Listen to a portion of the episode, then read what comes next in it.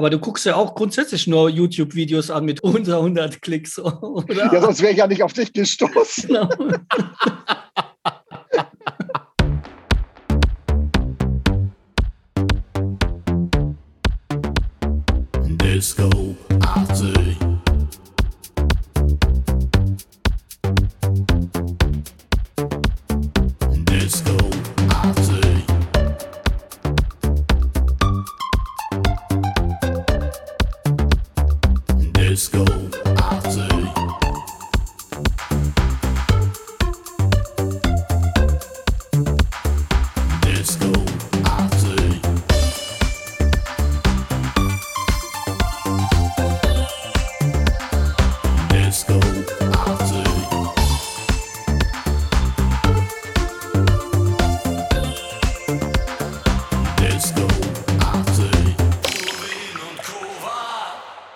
Herzlich willkommen zum Disco 80 Podcast Folge 3 und heute haben wir einen Gast und zwar Markus Reinhardt, ehemalig Wolfsheim und heute Renard. Wir freuen uns besonders, dass Markus hier ist, denn er hat in den 80ern eine ganze Menge erlebt und da wird er uns heute von erzählen. Ja, hallo, freut mich, dass ihr mich eingeladen habt und ich bin schon gespannt auf eure Fragen. Hallo Thomas, hallo Christian. Hallo Markus, ich bin auch da heute. Ich durfte teilnehmen, ausnahmsweise bin ich auch eingeladen worden.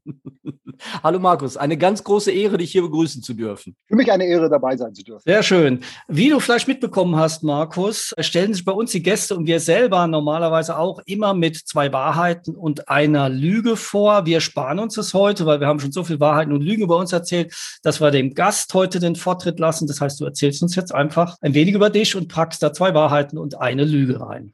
Ja, und zwar bin ich mal von einem Polizeihund gebissen worden, so ein Schäferhund, sehr unangenehme Geschichte. Ich habe mal eine kleine Krähe großgezogen über ein halbes, dreiviertel Jahr und ich habe mal gut drei Monate in einem Zen-Kloster in Japan verbracht. Mhm. Ups, ups, sehr interessant. Und ich bin sehr gespannt, was davon die Lüge ist. Jetzt wissen natürlich die Zuhörer, aus den Informationen noch gar nicht so viel über dich. Außer dass du eben in einem Zentkloster warst und einen Raben großgezogen hast und von einem Polizeihund gebissen worden bist. Was hast du denn sonst in deinem Leben gemacht? Wie waren denn die 80er für dich? Du bist ja mit Wolfsheim sehr, sehr erfolgreich gewesen. Wie hat es in den 80ern für dich begonnen? Darf ich mal ganz kurz dazwischen grätschen? Du bist in Hamburg groß geworden, ist das richtig? Ja, ich bin ein gebürtiger Hamburger, wobei äh, also im Süden Hamburgs aufgewachsen, sogar auch geboren worden, Hamburg-Wilhelmsburg. Das ist so ein bisschen der Stadtteil, für den sich Hamburg immer geschämt hat oder für den gesamten Süden eigentlich. Es gibt sehr, sehr viele äh, Landkarten von Hamburg, wo das gar nicht auftaucht, dass das eben ein Teil Hamburgs ist. Das hat sich immer ein bisschen anders angefühlt als Hamburg, ist aber offiziell Hamburg. Also far out quasi. Ist doch nicht mal so far out, als sie da mal sich dazu entschlossen hatten, auch eine S-Bahn dahin zu bauen. Das sind acht Minuten ins, ins Stadtzentrum von Wilhelmsburg okay. aus. Noch eine ganz, ganz wichtige Frage, weil ich bin da gebeuteltes Kind sozusagen. Äh, hast du Geschwister oder bist du Einzelkind oder? Ich hatte einen Bruder. Ah, okay. Ja, wie hat das für mich angefangen? Also ich glaube, ich muss da sogar zwei Jahre dann noch weiter zurückgehen. Das ist nämlich 1978, da war ich zehn, habe ich Kraftwerk das erste Mal im Radio gehört. Und zwar Wir sind die Roboter. Und ich glaube, da ist so ein bisschen meine kindliche Ader angesprochen worden. Ich fand das faszinierend, habe dann auch irgendwie einen Tag später, glaube ich, das Video gesehen oder eine Woche später, so genau kann ich mich nicht mehr dran erinnern. Und äh, wenn man das heute so betrachtet, hat das schon, schon ein bisschen was Humoristisches, wie die vier da irgendwie so staccatohaft durch die Gegend gehen in ihren roten Händen und schwarzen Schlipsen. So, ich fand es fantastisch habe dann nicht die Menschmaschine zu Weihnachten 78 geschenkt bekommen, sondern so ein Doppelalbum Kraftwerk Autobahn. Kann ich mich noch daran erinnern, da ist ja auch äh, das schöne Stück drauf vom Himmel hoch. Das haben wir dann gehört. Mein Opa, der den Krieg natürlich erlebt hatte, ist fast durchgedreht. Da wird ja eben halt ein Bombenangriff simuliert, dass sie am Anfang eben halt die Propeller starten lassen, bis mein Opa dann irgendwann gesagt hat, so mach das aus. Ich konnte natürlich gar nicht jetzt den, den Zusammenhang begreifen, weil ich es einfach nur toll fand. Mein Vater hat dann so ein bisschen geschlichtet gesagt, hier, das ist Kunst, äh, so ist das ja nicht gemeint, da wird nichts verherrlicht. Ich glaube, technikbegeistert war ich dann als Kind. Ich habe alles Mögliche irgendwie auseinandergeschraubt äh, ne, und irgendwie teilweise auch wieder zusammenbekommen, nicht immer. Und ja, so war es dann irgendwie kein großer Schritt. Mein Bruder hat auch viele Jugendbewegungen, die damals zur Verfügung standen, durchgemacht, also vom Punk, Mod bis sonst was, Popper und äh, hatte dann relativ breit gefächerten Musikgeschmack. Äh, ich bin dann recht früh so eingeführt worden. Mein Vater hat Klassik gehört, also deshalb kannte ich dann Wendy Carlos, dann kam Kraftwerk, durch meine Mutter eher so Popmusik, Beatles, Rolling Stones und durch meinen Bruder dann die ganzen äh, Alternative-Geschichten, Independent-Sachen, also die, die ganz, äh, ganz merkwürdigen ähm, Vorläufer der neuen deutschen Welle, sowas wie äh, Andy Giobino und Wirtschaftswunder. Hab das alles gehört. Hab dann früh angefangen, mir zu überlegen, mal einen Synthesizer zu kaufen. Ich glaube, das war so um 82 rum. Welchen? auf meiner Liste war der Juno 6, aber wegen seiner 10 Speicherplätze war er, glaube ich, 400 Mark teurer als der Juno. Äh, der Juno 60 hatte die Speicherplätze, also 400, 400 Mark teurer. So es ist nur der Juno 6 geworden und die TR606 dazu. Und den Entschluss, den Juno 6 auch tatsächlich zu kaufen, war beim Cabaret Voltaire Konzert, glaube ich. Das muss dann so 84, 85 gewesen sein in der Hamburg, Hamburg Markthalle. Da habe ich den dann eben halt live gehört und dann losgelegt, ne? gebastelt einfach so. Und also auch wirklich null Ahnung. Man hat ja früher auch kein Internet gehabt, um nachzulesen, wie machst du jetzt was? So quasi durch Zufall irgendwie entdeckt, wie man was triggert. Also ich glaube nicht, dass die Bedienungsanleitung es damals hergegeben hat. Das weiß ich heute noch nicht, wie man was triggert. ich erinnere mich vielleicht dran, ich kann dir das nächste Mal Nachhilfe geben. Und Thomas sucht auch immer noch die Speicherplätze an seinem Juno. Dafür hat er sich einen Edding gekauft, so einen weißen. Da macht er dann immer Striche drauf. Bei Decay und The Stain und so, da macht er dann immer Striche mit dem Edding. Ich hatte so ein kleines Notizheftchen, wo ich dann alles aufschreiben musste. Irgendwie. Hast du echt gehabt? Ich bin ja jetzt tatsächlich auch in den sozialen Medien aktiv, so Facebook und dergleichen. Das muss man, muss man nicht, aber sollte man vielleicht heute haben. Und Instagram ich hatte letztens äh, dann auch gerade eine Seite entdeckt, also wo ich Sparrows aufgeschrieben hatte und war relativ froh, das noch komplett entziffern zu können. Also jetzt nicht äh, wegen, nur wegen meiner schlechten Anschrift nicht, so, aber eben halt allgemein, was bedeutet denn jetzt was? Ne? Also wo ist welcher Triggerpunkt und äh, äh was weiß ich, irgendwie eine Note. Ich hatte ja nicht sowas geschrieben wie C4 oder eben halt in Notenschrift schon gar nicht. Aber dann, wenn das dann eben halt wenn es mir nicht klar war, dass der, dass der Sprung wieder nach oben geht in der Melodie, habe ich immer so einen kleinen Pfeil über das A geschrieben oder sowas. Ne? Oder einen Pfeil zurück, wenn es wieder runtergehen sollte. Mega, das kannst du vielleicht irgendwann mal verkaufen. Also als Notenblatt-Alternative. Ich glaube, die Chancen stehen nicht so groß, aber schön wäre es natürlich, dass äh, sowas mal als Original irgendwo landet. Da erscheint dann bestimmt irgendwann so ein Heft irgendwie. Sparrows in the Nightingale für den Juno 6 und die TH6. Nee, Quatsch, das war schon, warte mal, das war, das war dann aber schon der Compoli 800, die TR707. Wir sind ja dann schon in den 90er. Mit den 80ern, also ich habe vor Wolfsheim dann halt noch in einer Trash-Garage-Band gespielt, The Trashheads, die hatten auch so einen kleinen Kultstatus in Hamburg und halt auf einem bekannten Festival gespielt gehabt. Die hatten mich genommen, weil ich glaube ich relativ interessant aussah mit langen Haaren und all dergleichen, aber eigentlich hätten sie lieber einen Organisten gehabt, der eine Hammond-Orgel hat und das ging mit meinem Juno 6 halt nicht so gut. Der hat diesen Sound nicht drauf gehabt. Dennoch bin ich immer noch weiter in Süden gefahren nach Hamburg. Da hatte die Welt den Übungsraum. Ich hatte damals für den Juno 6 ein Flight Case bestellt. Ich hatte das für mich als Light Case übersetzt gehabt und als es dann geliefert worden war, ähm, dachte ich, oh Scheiße, da sind jetzt ja nochmal 10 Kilo dazugekommen. Musste ich halt über diesen riesen Kasten im öffentlichen Verkehrsmitteln, also von Hamburg mit dem Bus und in der Bahn im Übungsraum fahren. Das waren 30 Kilo und ich habe natürlich nicht nur einmal den Spruch gehört, ey, hast du da eine Oma drin oder was? so, weißt du, das ist das Ding da die, die äh, Stufen hochwucht ist.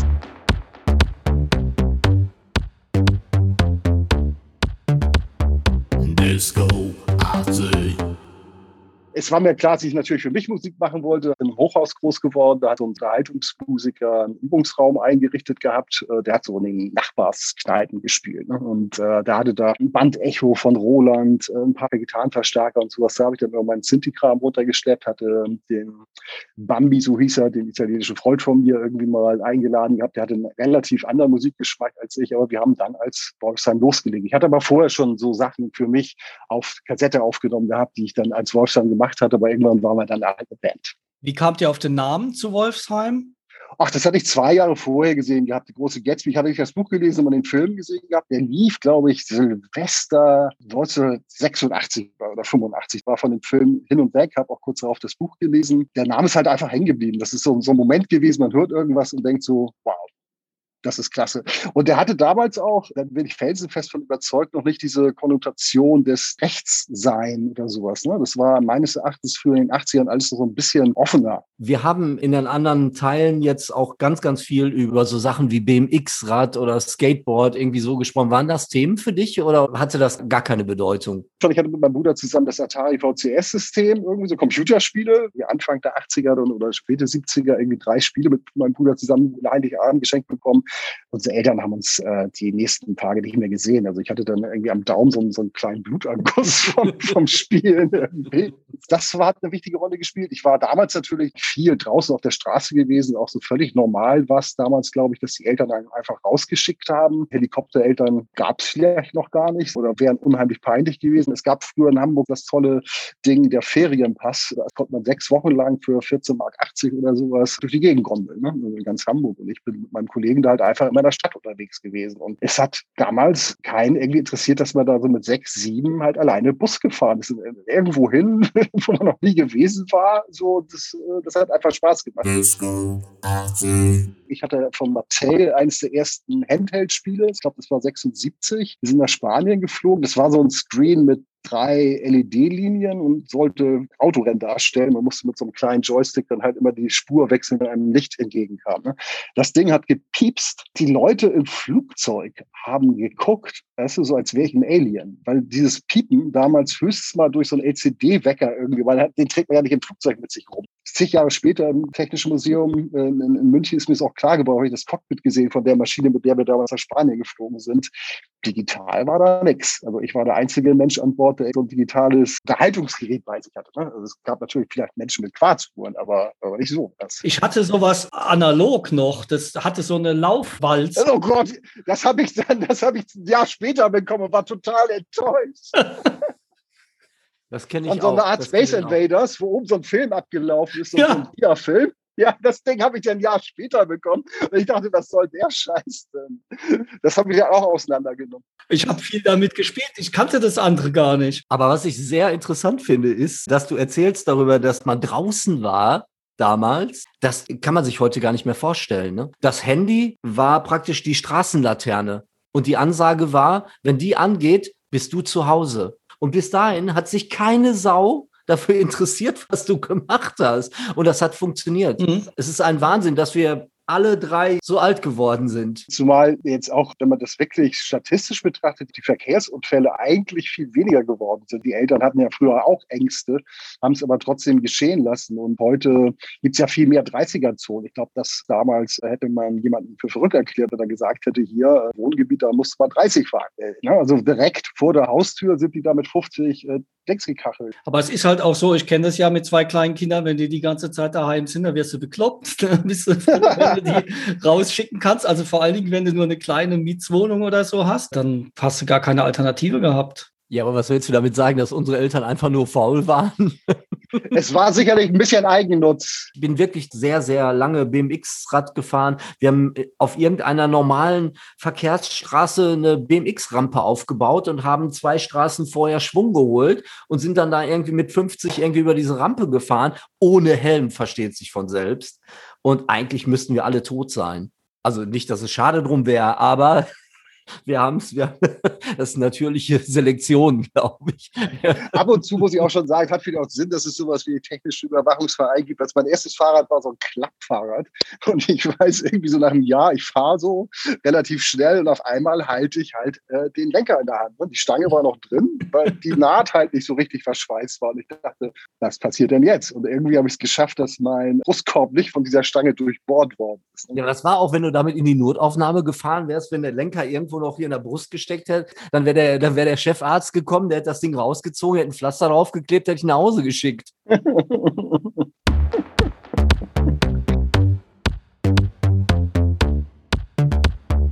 Disco. Wenn ich es richtig noch weiß, ist Sparrows and the Nightingales erst 91 rausgekommen. Aber ihr hattet mit Wolfsheim ja schon in den 80ern begonnen.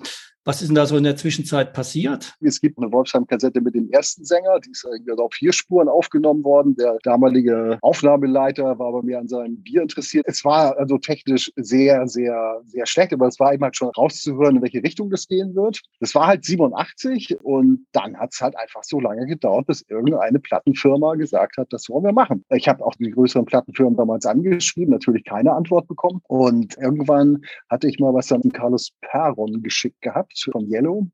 Und er meinte dann halt, wir müssen die Schweiz, da kenne ich jemanden, da wird es aufgenommen. Das war eines der ersten digitalen Studios in Europa, der Equipment von Yamaha hatte. Es gibt manchmal so Songs, die einfach so, so ein, gar nicht wegen der Melodie, auch nicht wegen der Stimmung oder der Atmosphäre, aber vom Klanglichen her irgendwas ganz Spezielles haben, die einfach so ein bisschen rausrutschen. Und das hat äh, Sparrows meines Erachtens. Und dann ist zusätzlich Strange Race der Kontakt gekommen und auf dem Bouquet of Dreams Sampler ist dann, glaube ich, Annie erst erschienen gewesen. Bevor das Album oder die Single rauskam, war der schon auf dem Sampler? Nee, nee, nicht Sparrows, Annie. Unter Umständen hört jetzt ein Wolfsheim-Fan zu, die werden mich vielleicht prügeln wollen oder sowas. Ich kann sein, dass ich jetzt gewisse Zeitabläufe durcheinander bekomme. Aber das heißt, ihr habt damals aber nicht im Studio von Yellow, sondern von Carlos Perron aufgenommen. Ja, der war ja schon längst weg von Yellow. Die hat sich ja wahrscheinlich irgendwie auch zerstritten. Und er hat uns dann eben halt gesagt, hier müssen wir aufnehmen, hier müsst ihr das aber zahlen. Also ich verdiene so und so viel. Und das war irgendwie eine unglaubliche Summe von vielleicht 3600 Euro. Ein Riesenbatzen Geld damals für uns. Also wir sind in Vorleistung getreten und wollten mit diesem Stück dann eben eine Plattenfirma finden mit einem gut produzierten Song. Letztendlich hatte ich den Kontakt zu Lothar Gärtner über den Axel Ermes von Girls on the Gas bekommen gehabt. Er meinte, die suchen noch was.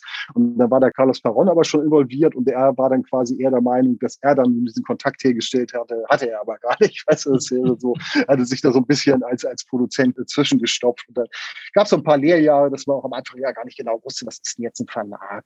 Und ich weiß noch, wie jemand aus der Schweiz zurückgekommen bin, ein Freund von mir hatte mich vom Bahnhof abgeholt, ich habe ihm das so gespielt, er meinte, du machst ja Musik.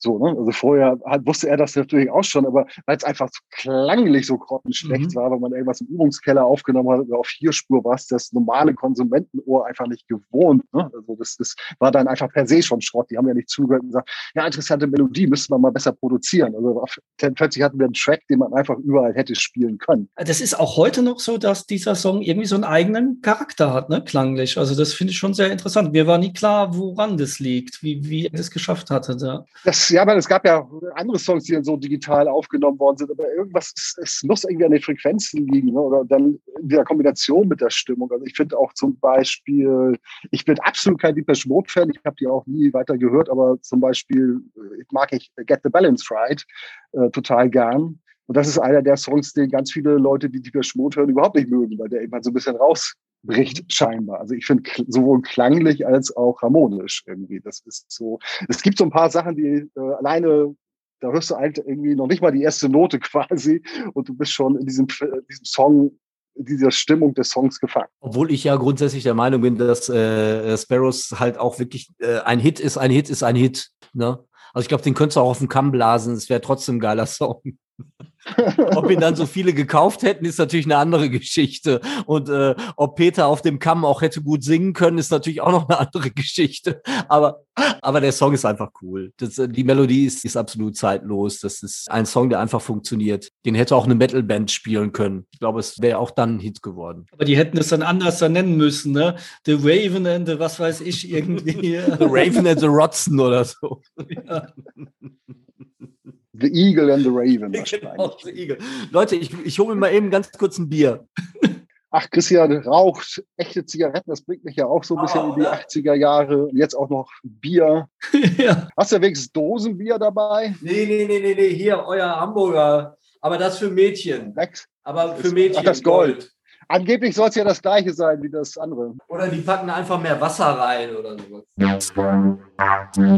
Unsere erste Folge, die wir hatten im Podcast, die ging über Discos in den 80ern. Wie war das denn bei dir mit der Disco und den 80ern? Wir sind tatsächlich teilweise in das Zeppelin gefahren. Das war vor den Toren Hamburgs. Und da war dann so eher das, was wir so als Landpublikum irgendwie dann bezeichnet hätten, auch ganz normale Musik, riesen Tanzfläche. Da sind wir alle paar Wochen mal hingefahren. Das war für mich so ein bisschen wie Disneyland wahrscheinlich, irgendwie Disneyland für Arme oder sowas. Also und das Achterbahnfahren war eben halt dann der Alkohol quasi. Ne? Und äh, Musik, mit der Musik konnte ich natürlich gar nichts anfangen, aber das war spaßig. Wie war das dann, wenn du später dann auf Auftritten und hinterher gab es dann Disco oder du warst auch so in der Disco und es lief ein Song von euch und hast du drauf getanzt oder hast du dann gemerkt, wie alle Leute dich anstarren oder wie war das so? Ich habe garantiert nicht drauf getanzt. Das hätte ich als sehr skurril empfunden. Also auf einem eigenen Konzert danach zu deinem eigenen Song tanzen, nee, das hätte ich nicht machen können. Also ich bin sowieso nicht so der großartige Tänzer. Und dann hätte ich mich, glaube ich, einfach beobachtet gefühlt und ich hätte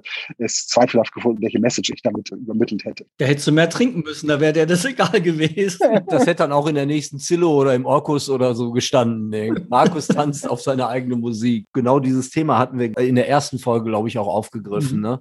Dass es schon eigentlich ganz cool ist, wenn die eigene Musik in der Disco läuft. Also ich fand das immer ganz nett ich habe natürlich mich dann in eine beobachtende Haltung irgendwie begeben. Ne? Also mich irgendwo vielleicht irgendwie so versteckt, das Feedback dann irgendwie live zu erleben. Das war natürlich auch gerade die ersten Male dann sehr interessant. Und also um nochmal einen Schritt zurückzugehen, natürlich war das eben von 87 bis 91 ist ja eine lange Zeit. Also man hat fünf Jahre gebraucht, um da überhaupt was auf Vinyl zu haben. Also als ich die erste Pressung in der Hand hielt und dann gesehen habe, dass mein Nachbar gleich zwei Fehler enthalten hat, dann dachte ich erstmal, eine Welt bricht zusammen. Äh, hat mich dann später nicht mehr weiter interessiert, auch niemand, der die gekauft hatte. So dann war es natürlich interessant, das zu sehen, auch überhaupt das erste Feedback zu bekommen ne? oder in einen Plattenladen gehen und das eigene Produkt sehen. Ich habe ja vorher noch im Hamburger Plattenladen bei Michelle, hatte ich selber noch zu Anfang auch mit den Trash-Hits da Kassetten vorne an die Kasse gestellt, eine Kommission hinterlassen. Und das hatte ich auch mit den Wolfsheim-Kassetten gemacht. Und dann war es natürlich irgendwie ein Riesenschritt, auf einmal offiziell in den normalen Regalen zu stehen und jeder konnte das kaufen. Insofern war es auch interessant, dann Reaktionen in Clubs zu sehen. Aber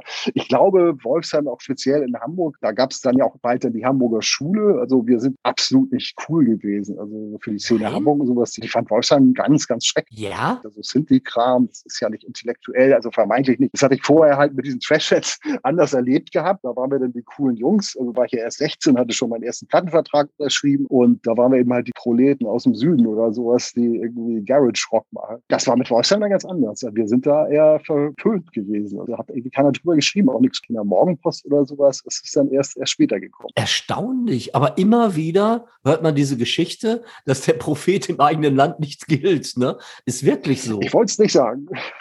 Im, Im Ruhrgebiet ist das sowieso immer so eine Sache gewesen. Und hier hast du ja auch noch diesen starken Lokalkolorit Bochum, Dortmund. Also in den 80er Jahren war es wirklich so, dass die auch miteinander konkurriert haben und dass zum Beispiel Philipp Boa, der einer der wenigen Dortmunder Künstler, die irgendwann dann auch international ein bisschen erfolgreich waren, den fanden die Dortmunder alle scheiße. Die Leute haben vor der Bühne gestanden und haben den mit Arschloch irgendwie bestimmt. Das war aber überall ja. so. Das war ja. Es hatte sich irgendwann so eingebürgert. Ich habe das mehrfach erlebt, ich war häufig auf Philipp Boa Konzerten. Und irgendwann in Mannheim kann ich mich erinnern, da hat er so keinen Bock mehr gehabt und hat dann irgendwie so drei Minuten Monolog gehalten. Aber den musste er dann ja auf der Tour, auch in jedem Ort, musste der das sagen. Und dann war aber auch vorbei. Also später war das nicht mehr. Ich hätte das auch genossen. Aber für uns war das natürlich einfach, weil wir konnten von Dortmund einfach nach Bochum gehen. Das sind 15 Kilometer in die andere Richtung. Und da konntest du dann auch sagen, dass du aus Dortmund kommst. Dann fanden die das schon wieder ganz okay. Aber wenn wir als Dortmunder Band in Dortmund, nein, geht nicht. Also hier gab es auch nur Rockmusik. und wenn du keine Gitarre und kein Schlagzeug dabei hattest, dann war das sowieso nichts. Ja, ja, Gott, ja, das kommt ja doch hinzu. Man kommt ja nicht ernst genommen werden, wenn man keine Gitarre dabei hat oder Schlagzeuger. Ja, ja, klar, nur mit Synthesizer, das geht ja nicht, ist ja kein Musikinstrument. Genau. Die ganzen Kulturbüros, die waren auch besetzt mit irgendwelchen frustrierten 70er-Jahre-Musikern mit fettigen langen Haaren, die alles scheiße fanden, wo kein Gitarrensolo drin war oder mindestens drei Schlagzeugsolos aufeinander folgten. Ne? Da muss ich die Stadt Ludwigshafen loben. Ich habe damals für mein Tape-Label, ich habe so einen Tape-Sampler gemacht mit Ludwigshafener Bands und da hat mir die Stadt Ludwigshafen damals 1000 Mark für gegeben. Wir durften einen Auftritt machen im Stadtmuseum und die damalige Kulturreferentin, die war zwar auch wahrscheinlich in den 70ern sozialisiert worden, aber die hat einfach gesehen, die Jungs machen was und äh, aber Ludwigshafen hatte ja auch nichts. Ne? Die waren ja, also die waren ja dann froh, dass überhaupt irgendeiner da äh, Musik gemacht hat und ja, und es waren alles nur Indie-Sachen, die wir da drauf hatten. Ja, und jetzt mal Achtung, hättest du die Kohle nicht im Puff gebracht, wärst du heute wahrscheinlich reich. Nee, die ging tatsächlich für den Sampler drauf. Ach, hör auf. Du, du hältst die Geschichte bis heute aufrecht. Ne? lebt, die, lebt die noch oder wann, wann kommst du mit der Wahrheit raus? In verstorben dem ist? Puff gearbeitet, in den Thomas nicht gegangen ist. Hört auf. Ich war nie in Ludwigshafen im Puff, aber ich glaube ganz ehrlich, da will es auch nicht hin. Also das, äh, das war für mich sowas von außerhalb der meiner Gedankenwelt. Gürtellinie meinst du? Gürtellinie. Ja.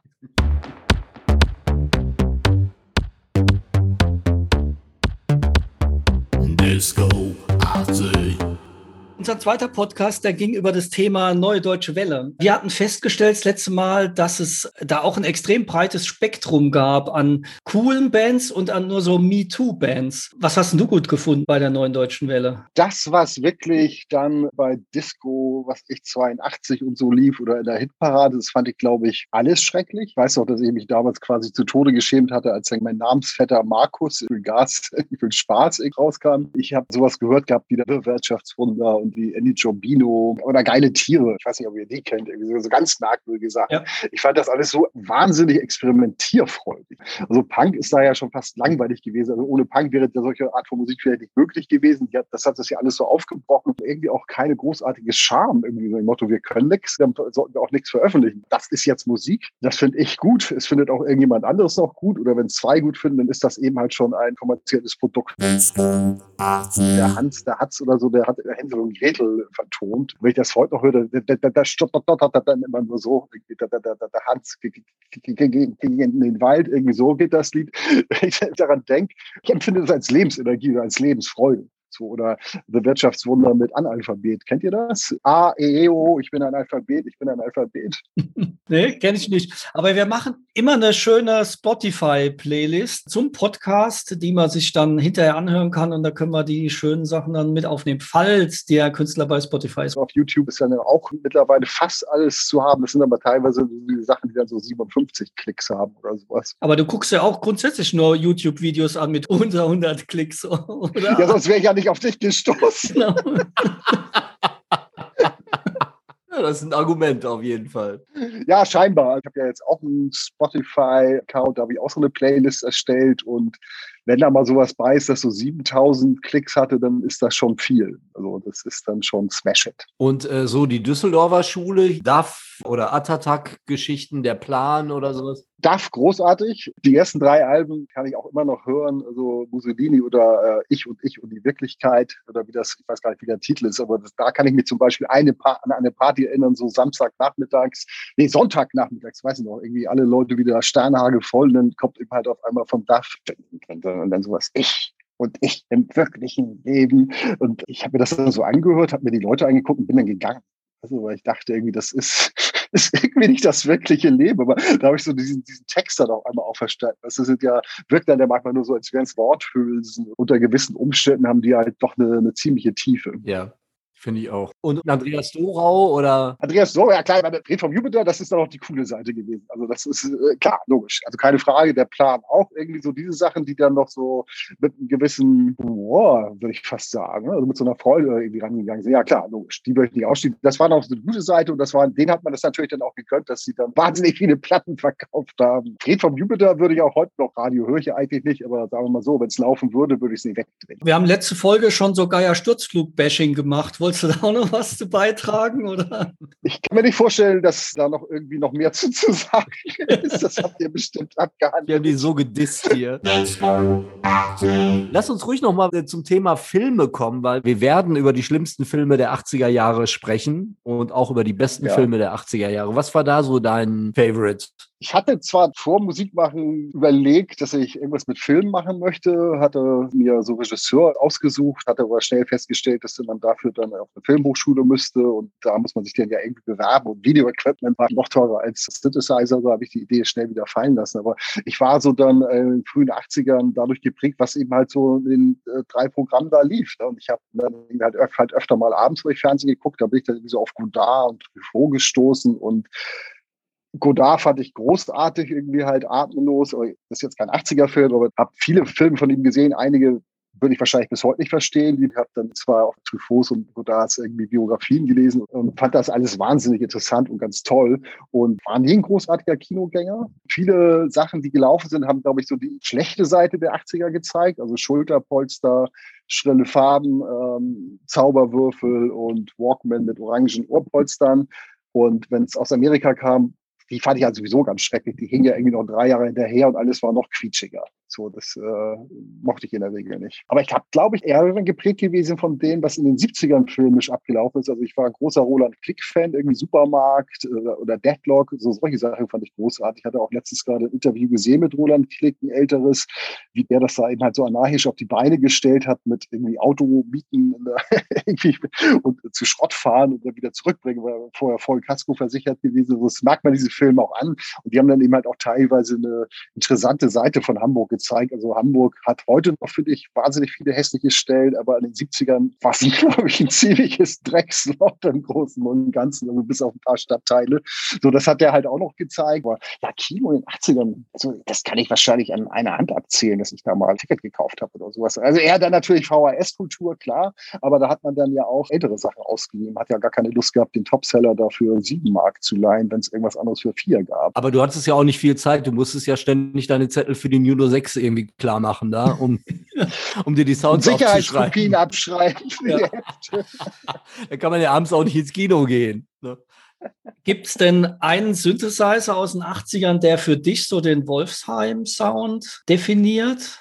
Darf ich da eben ganz kurz reingrätschen? Böse Zungen behaupten, dass das der M1 wäre. Gut erkannt, aber das kam dann ein bisschen später. Den konnte ich mir natürlich auch nicht kaufen, als er auf dem Markt war. Das kam dann erst in den 90ern. Das erste Album, No Happy View, jetzt mal unabhängig von dem, was dann im Studio dazugekommen ist, das Setting war dann der SH101 von Roland, die TH606 die TB303, die ich noch gewinnbringend kurz danach verhökert habe, weil ich dachte, wow, endlich mal kein Verlust, sondern Gewinn eingefahren. Der Cockpulli 800, MS20, den habe ich heute auch noch. Das also Juno 6 und der MS20 sind die einzigen beiden äh, Geräte aus der damaligen Zeit, die ich nicht verkauft habe. Da habe ich es nicht übers Herz gebracht, aber ansonsten bin ich relativ froh, alles wieder verkauft zu haben. Sonst hätte ich mir irgendwie halt eine extra Wohnung oder ein Lager anschaffen müssen. Aber natürlich dann äh, Anfang der 90er M1 auch sehr lange und wahrscheinlich, Gott, wie hieß denn der Sound? Two Worlds, äh, Speicherbank A6 96, glaube ich, irgendwie, das ist äh, bis heute einer meiner Lieblingssounds. Also ich konnte das Display durchdrücken, weißt du, das ist so durchgeflutscht, dass eigentlich kein normaler Mensch irgendwas lesen konnte. Ich konnte es lesen.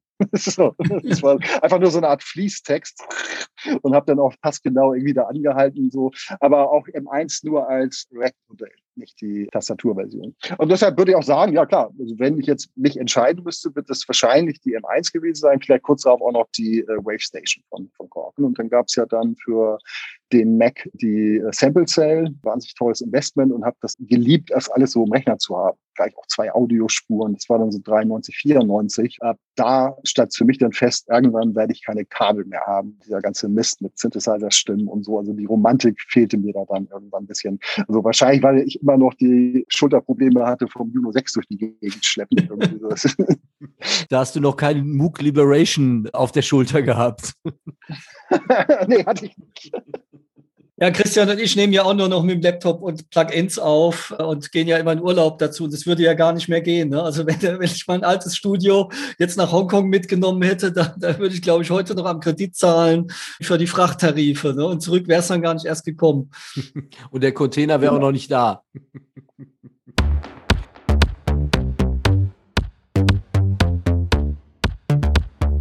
Disco Party. Wolfsheim war ja dann sehr, sehr erfolgreich. Er hatte dann ja da auch einige Platin- und Gold-Veröffentlichungen gehabt. Dann seid er irgendwann auseinandergegangen und jetzt hast du ja ein neues Album rausgebracht und da ist ja auch ein, ein sehr starker 80er-Bezug drinnen, weil du hast mit jemandem zusammengearbeitet, der in den 80ern auch sehr, sehr erfolgreich war, nämlich Marion Gold von Alphaville. Mhm. Wie ist es dazu gekommen? Nach dem Ende von Wolfsheim bin ich ja relativ schnell auf Pascal Fingenauer gestoßen und dachte, ach so geht das, jetzt habe ich ja einen neuen Sänger, aber wir haben es dann irgendwie nur geschafft, nur einen Song zusammenzuschreiben so und dann wurde mir relativ schnell klar, dass ich verschiedene Sänger haben möchte. Dass es eben halt für jeden Song eine Stimme da draußen gibt, die perfekt ist und genau das hinzubringt, was ich mir noch nicht vorstellen kann. Und natürlich, wenn man äh, sich fragt, wer hat eine gute Stimme, dann kommt man in Deutschland zwangsläufig sofort auf Marian, wahrscheinlich auch weltweit. Ich denke schon, dass er einer der besten Sänger ist und glücklich glücklicherweise kannte ich jemanden, der dann seinen Manager kannte oder den Kontakt hatte. Und äh, da hatte ich mir gar nicht viele Chancen ausgerechnet, aber der Kontakt kam dann sofort zustande. Wir hatten dann sehr telefoniert und ich war dann überrascht, dass er quasi über Wolfsheim mehr wusste, als ich über Alpha. Das habe ich dann auch gleich gemerkt. Er ist immer noch ein musikbegeisterter Mensch. Also nicht irgendwie jemand, der das so, ne, naja, äh, ist halt meine Rente oder sowas. Er, er steckt da einfach noch drin und ist begeisterungsfähig. Und äh, das fand ich einfach wahnsinnig sympathisch. Und ja, daraus ist dann halt äh, Hotel und, und Damn Abbey entstanden. Hm, Sehr schön. Mit wem hast du sonst noch für das Album von Renat zusammengearbeitet? Ach so, du tust jetzt gerade so, als wüsstest du das nicht. Ach so. das musste ich erst mal verstehen. Okay, gut. Wie erwähnt schon, der Pascal Finkauer, das irgendwie hat bei Travel in Time, das war der erste Song, der dann quasi für Renat entstanden ist. Die Sängerin, die Eliza Hiscox, das ist auch eine sehr nette Geschichte, finde ich. Also ich bin dann ja ab und zu noch mal Freunde besuchen gewesen in Wilhelmsburg und da gab es mittlerweile auch mal so eine kleine Bar. Also als ich noch in Wilhelmsburg gewohnt hatte, gab es da sowas nicht wie eine Bar. So, da gab es ein paar Arbeiterkneipen und ein Jugendkulturzentrum, aber sonst nichts weiter. Mittlerweile gab es schon eine Bar. Da hat eine Band gespielt, die Sängerin die Musik hat mich irgendwie an Alice in Gaza erinnert. Die hatte irgendwie eine tolle Stimme. Ich fand es aber irgendwie zu doof, da jetzt so hinzugehen und zu sagen, hier, äh, hör, mal, hör mal, ich bin hier Markus von Wolfsheim so und hier hast meine Karte. Ich mach dich berühmt. Ich mag dich berühmt irgendwie. So, das hat aber irgendwie ein Freund eines Freundes mitbekommen und der hatte sie dann nächsten Tag angesprochen und ihr wahrscheinlich gesagt, ey, ich kenne jemanden, der macht dich berühmt. Ich habe dann mit ihr gesprochen, sie hat dann eben, äh, den Text geschrieben und diese Gesangsmelodie. Das sind diese Momente, die ich liebe. Du bekommst von dem Sänger, von der Sängerin was zurückgeschickt und ich höre dann nur ein, zwei Sekunden vom Gesang und ich weiß, das ist es, ne? bevor ich auch überhaupt nur die Refrain gehört habe. Weil du da einfach schon dieses Gefühl damit bekommst, hat das jemand kapiert, was es geht, ne? oder hat er da nochmal irgendwas draufgesetzt. So. Und das war bei ihm halt auch der Fall. Und ja, an Sarah Blackwood, jemand von Consum Record, er meinte immer, die könnte ich dir mal vorstellen. War ich auch überrascht, dass sie Wolfsheim kannte. So, so anscheinend habe ich das Licht von Wolfsheim immer ein bisschen zu sehr unter den Scheffel gestellt. Und ich, äh, bei ihr war es so, dass ich ihr drei Stücke geschickt hatte. Da kam immer erst nichts. Und dann dachte hm, will sie ja vielleicht doch nicht. Und es war ja auch alles auch so im Wagen. Zwischenzeitlich waren ja auch drei verschiedene Plattenfirmen im Gespräch. Also natürlich nichts Größeres, aber eben halt auch schon bekanntere Independent-Label. Ist dann irgendwie doch nie was geworden. Das war bei ihr aber der Fall, dass sie einfach auf diesen Track nicht singen konnte, bis mir dann irgendwie klar wurde, sie braucht Harris. Äh, habt ihr das geschickt gehabt? Und Harris war ist interessanterweise ein Titel, der mindestens drei, vier verschiedene Gesänge bekommen hat. Also ganz viele Leute hätten da was machen können so, aber das hat mir irgendwie nicht zugesagt und es ist eben halt was mit Sarah geworden. Und äh, mit Marietta Fafuti war es witzig. Sie ist ja hier so in Griechenland war sie eine Zeit lang. Das hat man hier so an den Strandbars gehört oder sowas. Da hat sie so Sachen gemacht und irgendwann auch wahnsinnig viele Klicks auf YouTube gehabt, dafür, dass sie dann nur in Griechenland gespielt worden ist. Also quasi hat sie jeder zehnte Grieche anscheinend gehört gehabt. So und das war so, dass meine Freundin, Lebenspartnerin irgendwie in der griechischen Telefonhotline, also OTE, das ist äh, Tele, die griechische Telekom, ist auch von der Telekom gekauft worden. Da war sie eben halt in der Warteschleife. Meine Freundin ruft mich halt an, meinte irgendwie so, jetzt weiß ich endlich, wer das ist. Und zwei Stunden später habe ich mit ihr geskypt und sie wollte was machen. Und, und sie war dann eine der wenigen, die tatsächlich nach Hamburg gekommen ist, ins Chaos Kompressor Club. Und José hat dann witzigerweise ein Stück eingesungen, Junkyards. Die Gesangsmelodie und der Text ist von Pascal geschrieben, aber der José hat es dann eingesungen. Schön. Und das Album heißt? Also ich weiß das ja, aber die Zuhörer wissen es nicht. Ne? Diese Podcast-Tricks habe ich jetzt mittlerweile raus.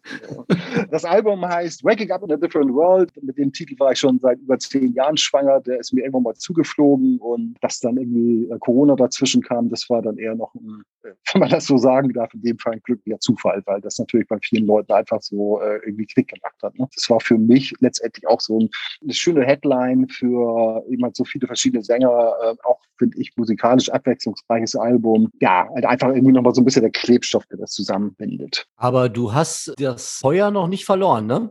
Du willst das, ne? Ich will das, ja klar, sonst hätte ich da auch nicht zehn Jahre dran sitzen können. Was ich habe zwischenzeitlich nochmal mich selber gefragt, willst du das denn wirklich? Ich habe nochmal angefangen, irgendwie Psychologie zu studieren, habe Sachen probiert, so quasi, ne, wenn das alles so kompliziert ist. Und es war eben halt auch wahnsinnig schwer, eine Plattenfirma zu finden. Die haben ja dann alle ganz tolle Ideen, irgendwie, warum machst du nicht mehr mit Maria? Und dann haben wir uns halt mal mit einer Plattenfirma getroffen, war alles auch ganz toll und dann haben wir beide uns irgendwie abgelacht und jetzt haben wir auch mal eine Band oder was, weißt du so, weil die Plattenfirma denken ja auch mal nur ans Geld, anders ist es ja nun mal nicht. Und dieses Feuer habe ich bei den Plattenfirmen leider nicht mehr gespürt. Also so, wie ich es aus den 80ern kann, auch kannte, so handschlagmäßig, weißt du, einfach was machen, weil es geil ist, weil es Spaß macht, komplett weg. Alle sind sie äh, verängstigt. Ja, ich will das auch gar nicht verteufeln, weil letztendlich geht es ums Geld verdienen. Klar. So dieser Spirit ist halt ein bisschen verloren gegangen, ne? Dass wirklich, Ja. du hast Leute wie äh, Karl Erling, die sagen, ja, ich find's geil, ich will das machen. Und es ist mir auch erstmal völlig egal, ob das jetzt erfolgreich ist. Und ich glaube, die Zeiten sind echt einfach vorbei. Es gibt ja auch kaum mehr Indie-Labels. Ne? Also in Deutschland kenne ich jetzt noch im, im elektronischen Bereich zwei oder drei, ne? in Infected Recordings und Dependent. Ja, es ist sehr schade, wenn man sich überlegt, wie viel Ende der 80er, in den 90ern, wie viel gute und starke Independent-Labels gab, ne? die einen eigenen Sound hatten, Attack, Strange Ways, Chrome. Uns fehlen einfach die Verrückten, die bereit sind, ohne Fahrradhelm die Straße runterzufahren. Ja, da haben wir natürlich auch einen Lothar Gärtner oder einen Charlie Rinne oder könnten da hunderte von Leuten herbeizitieren, die wirklich gesagt haben, Harakiri, ich finde das geil, ich möchte das machen. Und das Geld verdienen ist jetzt natürlich auch schön, weil die Leute haben alle Geld verdient, im Gegensatz zu vielen Bands. Aber diese verrückten Leute fehlen einfach. Ja, ich stelle mir jetzt nur nämlich gerade vor, die Generation Helikopterkinder, also die Großgezogene, machen ein Label auf. Dann würdest du ja als Band da ankommen, dann sitzt da die, die Mutter noch dahinter. Nee, Die Sören, das darfst du jetzt aber nicht machen. Ja, Sören, das, darf- da, da musst du jetzt aber aufpassen. das können wir nicht an den Bachelor verdienen als äh, Hintergrundmusik. Das ist Kacke, Sören, das machen wir nicht. Sören, ich habe dir gesagt, wir machen das nicht. Ich bin froh, dass ich das nicht machen müsste, sagen wir es so. Nein, ich äh, bin auch froh, dass ich in spätestens 20 Jahren tot bin und diese Scheiße hinter mir lasse. Das ist eine positive Lebenseinstellung, finde ich. Eben. Also ich hatte mich vorher so gefragt, so, ne, was erwartet mich denn hier bei den beiden und beim Podcast so? Und was ich auf jeden Fall vermeiden wollte, ist den Eindruck zu hinterlassen, dass man so ein bisschen die 80er, 70er, das auch immer verklärt, weil man natürlich, ne, so als Jugendlicher, ich glaube schon, dass man die eigene Zeit, ich denke mal, also selbst mit Helikoptereltern hat, kann man unter Umständen eine verdammt gute Zeit jetzt erleben und die werden auch aus den Vollen schöpfen können. Also wie kompliziert es früher doch war, irgendwie eine Platte zu bekommen oder nur ein antiquarisches Buch zu kaufen. Ne? Das ist äh, irgendwie, das ist, hat ja auch heutzutage gewisse Vorteile. Also ich habe mal den ähm, Fehler begangen, irgendwie ein Buch von einem Autor, der nicht mehr verlegt worden war, äh, zu finden und habe mich da irgendwie durch 30 Antiquariate telefonieren müssen in Deutschland. So. Und das ist, ist natürlich schon toll, also dass du rein theoretisch alles haben kannst. Aber also wir haben unsere Zeit gehabt und ich denke mal, die Jugend heute hat ihre. Und das ist ja auch genau das, was wir bei unseren Eltern immer gehasst haben, dass die gesagt haben, dass früher alles geiler war. Nein, das war früher nicht geiler. Ich glaube, dass wir gerade eine Zeit erleben, in der es sehr, sehr schwer ist, irgendwie sich da zu synchronisieren, speziell für uns und für unsere Generation, weil sich so viele Sachen in so kurzer Zeit drastisch verändert haben. Und speziell, wenn man nur mal die Marketinggeschichte der Musik momentan betrachtet, wir leben in einer Zeit, in der es komplett anders läuft. Es reicht heute nicht mehr, eine CD zu veröffentlichen oder eine Schallplatte zu veröffentlichen. Das reicht einfach nicht mehr, weil das interessiert einfach keine Sau.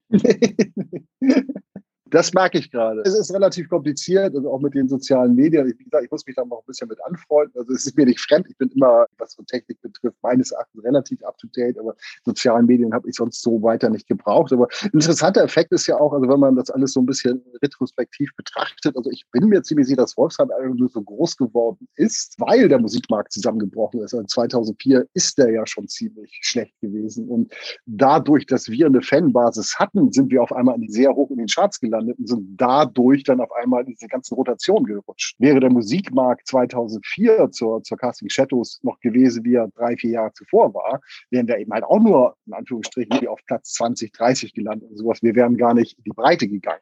Es war zu dieser Zeit ein totales Gap, weil auch ganz, ganz viele Major-Labels ja nach Indie-Bands gesucht haben, die schon eine Fanbase hatten, die sie mitziehen konnten. Mhm. Das war genau die Zeit, wo das funktioniert hat. Und Leute wie Lothar oder, oder Strange Ways mit euch diese Fanbase aufgebaut haben, wo dann Major von profitieren konnten. Das hat ja bei einigen Bands auch ganz, ganz hervorragend funktioniert. Ja.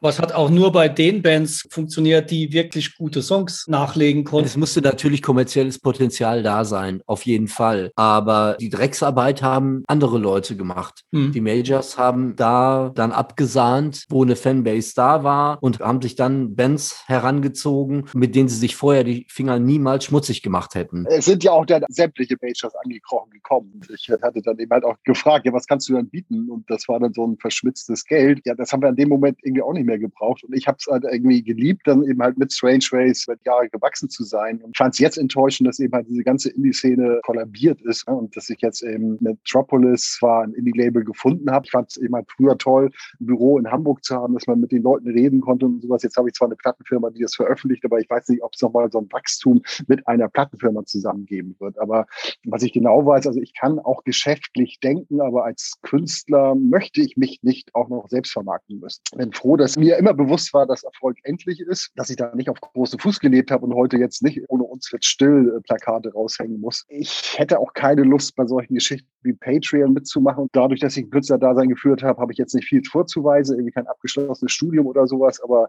ich glaube, bevor ich Fanvideos erstellen würde, würde ich dann doch lieber äh, Brötchen verkaufen. Kannst ja auch bei OnlyFans mitmachen und ein paar freizügigere Bilder posten. Das habe ich auch schon überlegt. Das kenne ich noch nicht. Irgendwie musst du mir mal genauer erzählen, Thomas. Das ist eine Porno-Seite, das kann man so sagen, glaube ich. Ne? Also, wo du deinen Fans Pornos von dir anbietest und die dafür relativ viel Geld bezahlen für den Exzess zu dem Content, der dann da entsteht. Ich sage einfach mal, ich bin keine 20 mehr. Ich denke mal, das brauche ich jetzt nicht länger drüber nachdenken. Naja, gut, es gibt ja diverse Fetische. Also ich sehe mich da. Ich sehe mich da auf jeden Fall. Es ist wie Instagram ohne Zensur.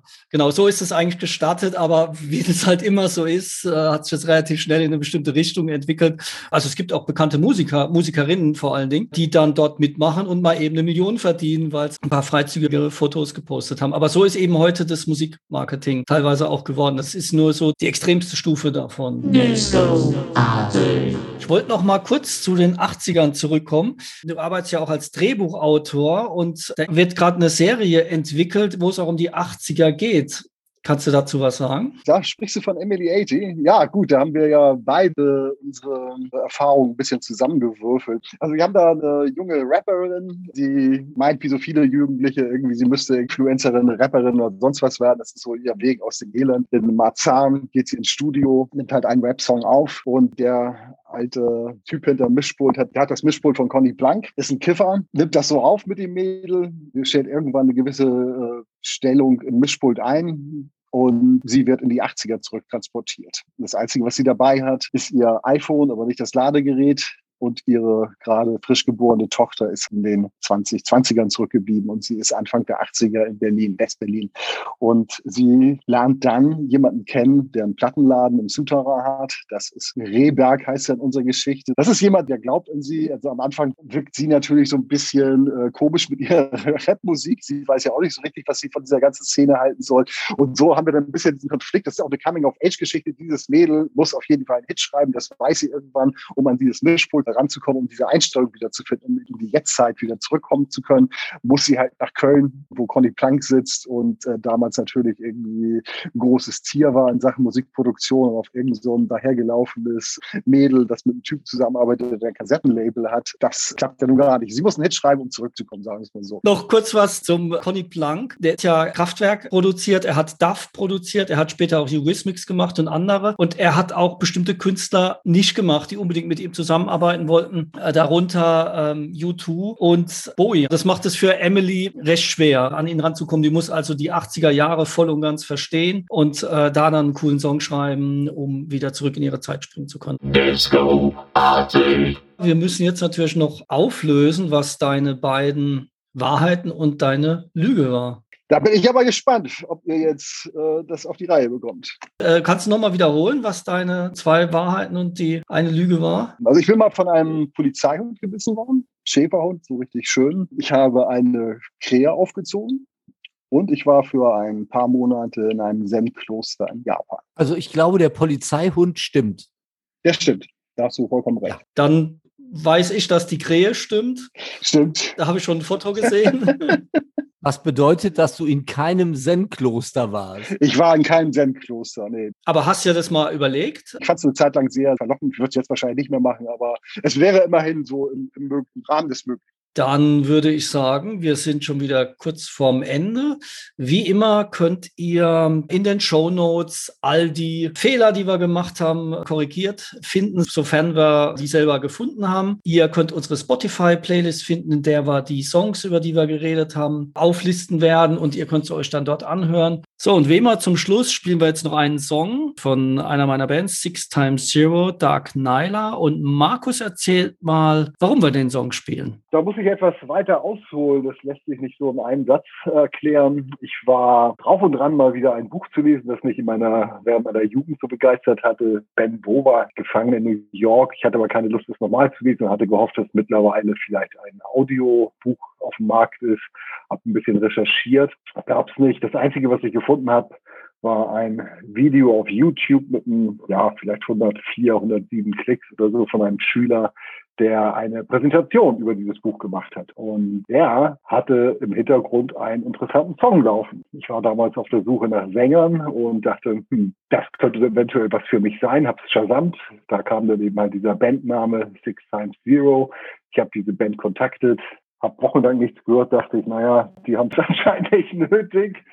Und dann hat Thomas sich aber gemeldet und meinte, ey Markus, wir kennen uns doch. Und das war natürlich ziemlich faszinierend, weil Thomas und ich kannten uns tatsächlich schon. Wir hatten mal zusammen einen Song produziert. So kam er dann irgendwie ins Gespräch. Thomas war mittlerweile eher auf der Schriftstellerseite und seitdem sind wir eigentlich steht hier in Kontakt. Genau, also das erste Mal hatten wir uns für den Song I Won't Cry von No Comment getroffen, den wir zusammen produziert hatten. Und das zweite Mal sind wir dann nach zehn Jahren wieder zusammengekommen und seitdem schreiben wir zusammen. Und jetzt hören wir eben noch diesen Song von Six Times Zero, Dark Nyla.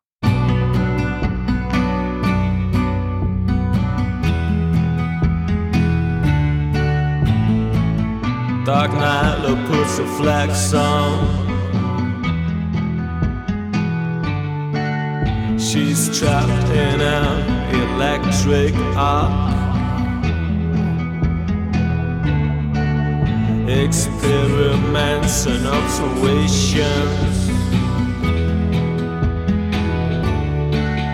Miss Superintendent steps in the dark.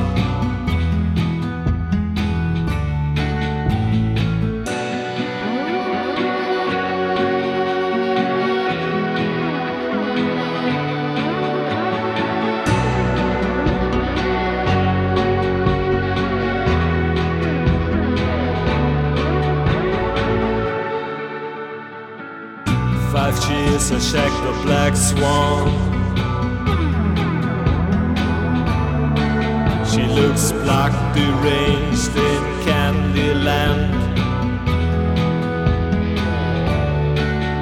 The structure of waves and vibrations. Events kicked off by the black hand.